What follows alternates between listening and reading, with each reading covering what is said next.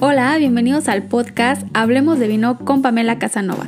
Este podcast está dedicado a difundir temas relacionados con el fascinante mundo del vino. Aquí estaré yo para guiarte de forma sencilla y entre amigos. Atrévete a preguntarme todas las dudas que tengas al respecto, aunque creas que son tontas, no lo son. Aquí estoy para guiarte y juntos disfrutar más de todo lo que nos ofrece el fascinante mundo del vino. Bienvenidos. Hola, bienvenidos al podcast. El tema de esta semana es el vino de Nueva Escocia en Canadá y también vamos a tener la cata del vino Fon Box Red. Así que vamos a comenzar con este episodio.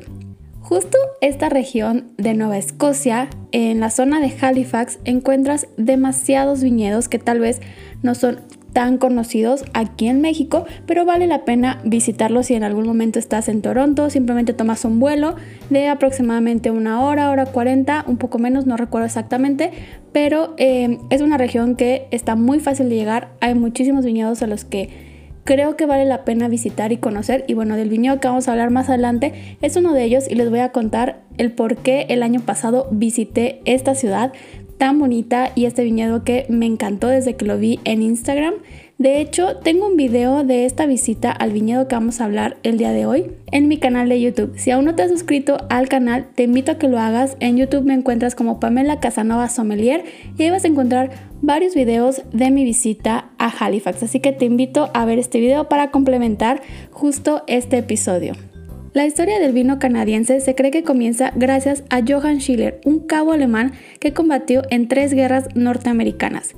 Se le consideraba como el padre del vino canadiense, ya que en el año de 1811, cuando se retiró a una concesión al oeste de Toronto, en donde plantó una pequeña viña o un pequeño viñedo más bien, la cual vinificó y después empezó a comenzar a vender este vino con algunos vecinos y restaurantes locales. En esta ocasión me voy a enfocar un poco más en la región vinícola de Nueva Escocia, la cual se ubica en la parte norte del continente americano muy próximo al Polo Norte, con un total de aproximadamente 24 empresas vinícolas y más de 400 hectáreas de viñedo plantado en seis distintas regiones en todo Nueva Escocia.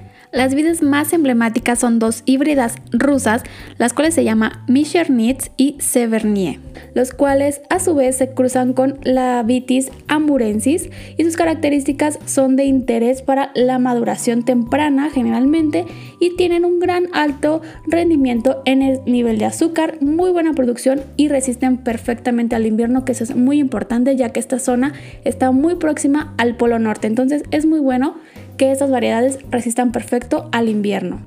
Existen otro tipo de variedades que también son muy buenas y muy prometedoras para la zona, pero estas vienen más de híbridos franceses, los cuales vamos a tener diferentes variedades. Aquí tenemos algunas que creo que son las más comunes o al menos de los viñedos que yo visité y los vinos que probé en la región eran variedades que me encontraba frecuentemente en muchísimas mezclas eh, de vino tinto o de vino blanco.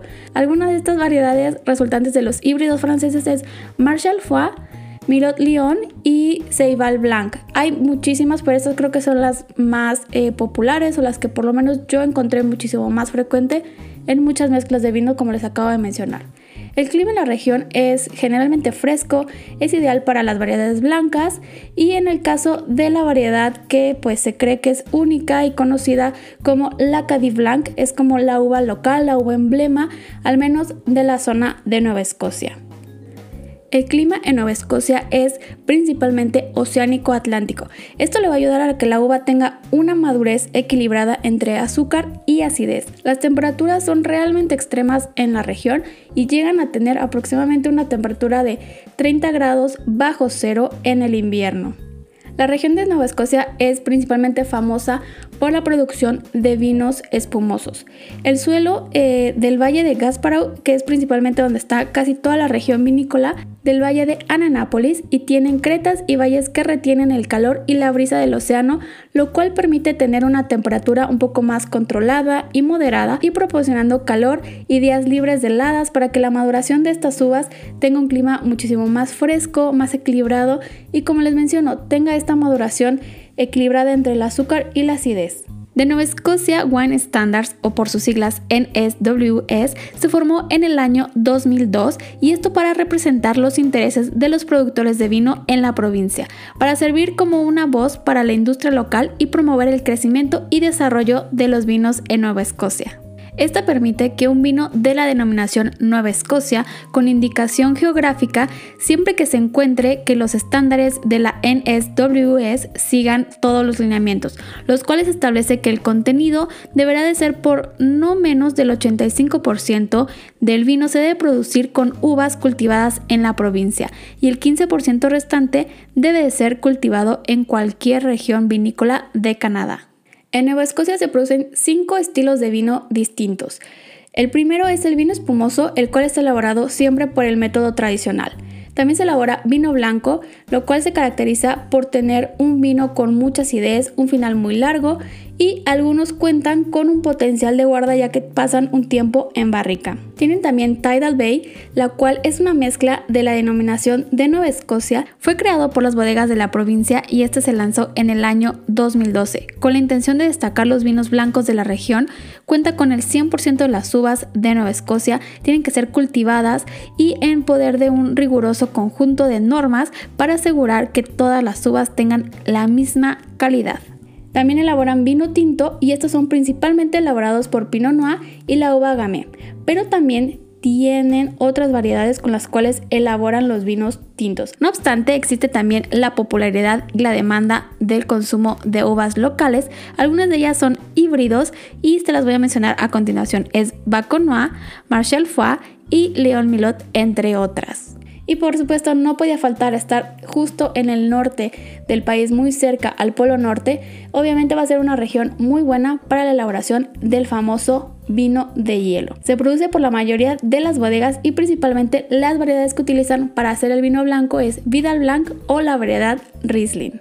Y bueno, pues ahora vamos a pasar esta cata tan especial para mí porque es una bodega que me llamó muchísimo la atención desde que la vi en Instagram. Ahora les voy a decir ya cuál es la bodega. Y este vino se llama Fun Box Red y es de la zona de Canadá en Nueva Escocia y es del viñedo Lockett Vineyard. Este viñedo es bien famoso en Instagram, tiene los spots creo que más bonitos de, los viñedos que visité en Nueva Escocia. Un dato muy curioso y particular que van a poder ver en su Instagram o en mi video justamente es que en medio del viñedo tienen la cabina emblemática londinense. Esta cabina roja donde puedes hacer tus llamadas, bueno pues la tienen justo en medio del viñedo. Y algo muy interesante también es que este teléfono está activo. Puedes hacer llamadas a Estados Unidos o Canadá y son totalmente gratis. Así que creo que es algo muy interesante al visitar este viñedo de Locust Vineyard en Nueva Escocia, Canadá.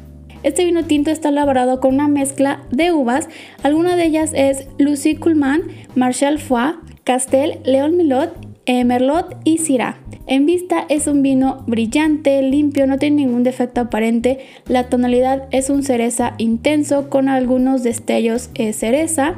El cuerpo es un cuerpo medio, tiene una densidad eh, buena, la, la, capa va bajando lentamente pero constante. En la parte de la nariz es un vino bien expresivo, a mí me gusta muchísimo, porque aparte de tener estos 14 meses en barrica, eh, en nariz eh, sigue siendo muy vivo, muy fresco, tiene demasiadas notas de frambuesa, de ciruela, cereza, las notas de vainilla, de cacao están muy presentes. También tengo un poquito eh, de especias, pero especias muy suaves, un poco de canela, un poco también de zarzamoras, de chocolate y de cacao muy sutil. Eh, están presentes también las notas de flores, de flores rojas, un poco también de, las rosas, obviamente, eh, de violetas, pero es un vino que en nariz yo creo que es un vino todavía bien expresivo, muy jovial, te invita a probarlo y en boca es un vino que tiene una entrada bien balanceada, eh, se nota este equilibrio del azúcar y las acidez perfectamente, no se siente para nada esos 14 meses en barrica, es un tanino bien pulido, eh, muy sutil. Eh, obviamente se siente que es un vino tinto, pero lo que prevalece aquí es esta acidez que lo vuelve un poco más fresco, no tan pesado en boca y creo que para maridar este vino le iría perfecto alguna pasta, alguna pizza, algún pan tomato, algo que tenga esta misma acidez del jitomate, del tomate, le, iría perfecto. em, un poquito eh, más elaborado tal vez, eh, yo me iría hacia algún guachinango, hacia un bacalao tal vez. Pero también le puede ir perfecto alguna paella o alguna pizza o creo que pues disfrutarlo así después de, una jornada de trabajo, una copita de vino tinto, creo que siempre se agradece para terminar el día. Así que creo que este vino eh, está bien interesante. Si tienen la oportunidad de viajar a la zona o de conseguir este vino, eh, desgraciadamente en México, eh, yo que sepa, no está disponible. Pero si yo me entero si en algún momento está disponible en México, créanme que les voy a hacer el aviso de que lo puedan conseguir. Pero bueno, si por algo no lo pueden conseguir, eh, déjenlo en sus listas, en sus notas ahí dependientes eh, para comprar próximos vinos en los viajes y creo que es un, muy buen souvenir el comprar este tipo de vinos y bueno pues los invito a visitar también eh, su Instagram que tiene fotos muy padres, también mi video que está en YouTube y bueno pues conocer un poquito más de la región si no sabían que en Nueva Escocia, Canadá también se produce vino. Y bueno, pues esto ha sido todo por el tema de la semana. Me gustaría leer sus dudas o comentarios y, ¿por qué no?, de qué otros temas les gustaría que platiquemos. Nos escuchamos la próxima semana. Los invito a que me sigan en redes sociales en donde seguimos en contacto. En Instagram me encuentran como Pamela Sommelier y en Facebook como Pamela Casanova Sommelier. Nos escuchamos a la próxima. Vino abrazos.